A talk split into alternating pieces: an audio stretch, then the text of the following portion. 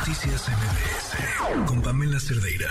Ahora sí, Mara Arroyo, te tenemos ya en la línea. ¿Cómo estás, Mara? Cuéntanos. Nos decías sobre esto que, que notaron cuando fueron a Playa Brasil, en donde estaban haciendo un proyecto, bueno, buscando hacer diferentes proyectos de conservación. ¿Qué sucedió?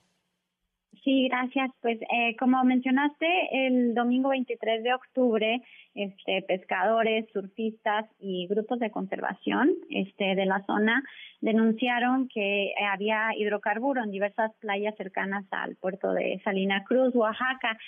Y bueno, identificaron en un inicio que este derrame se extendía aproximadamente 10 kilómetros a lo largo de la costa este, alcanzando Playa Brasil, Playa Azul y hasta Playa Guelaguetchi, que son zonas donde hay eh, anidación de tortugas, son zonas muy importantes a nivel ecológico y también social. Y todo esto, o sea, este derrame afectó pues no solo la flora y la fauna de la región, sino también la actividad turística y la pesca.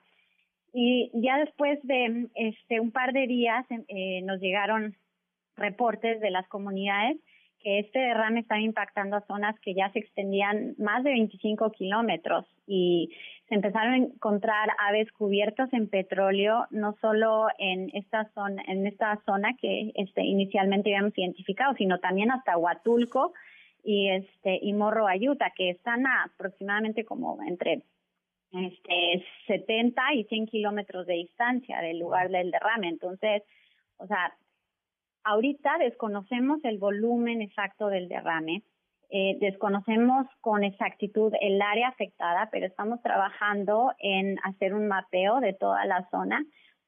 Y bueno, lo que lo que se hizo, este, lo que la reacción de, de Pemex hasta ante esta situación, que también no quiero este confirmar la fuente, aunque hay varios reportes de, de boyas que no estaban funcionando y hay eh, denuncias de pescadores donde se identifican posibles fuentes de este que, provocaron este derrame.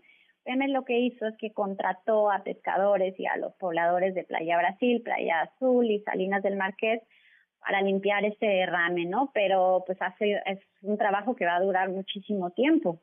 Y oh, mientras tanto, pues quedan suspendidas todas las labores de pesca, y de extracción de moluscos y de turismo, porque, o sea, está la playa y el mar cubierto, ¿no? Y siguen, se siguen encontrando aves, siguen encontrando tortugas cubiertas en petróleo y ha sido un trabajo muy delicado, muy riesgoso, porque pues trabajar con, este, con hidrocarburos es, es tóxico y ha habido como poco, este, como poca atención, ¿no? De las autoridades y estamos pues preocupados por, por esta situación. ¿Qué implicaría poder eh, o qué se necesita hacer para, para resarcir este daño?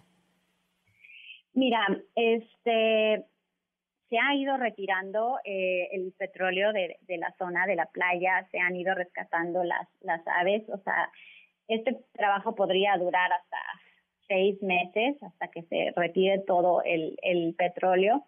El problema aquí más bien es ver a futuro, o sea, lo que estamos nosotros identificando es que hay una vulnerabilidad de toda esta zona por la cercanía que hay con la refinería este en el puerto de Salina Cruz. Entonces, lo que nosotros ahorita estamos por principio tratando de hacer es motivando a las poblaciones a que utilicen una app que tenemos en Save the Waves, es una aplicación que te ayuda a rastrear los impactos de, este, de diferentes problemas ambientales, ¿no? En este caso, el derrame de petróleo. Y entonces, con esto vamos a poder mapear toda la, la zona de impacto.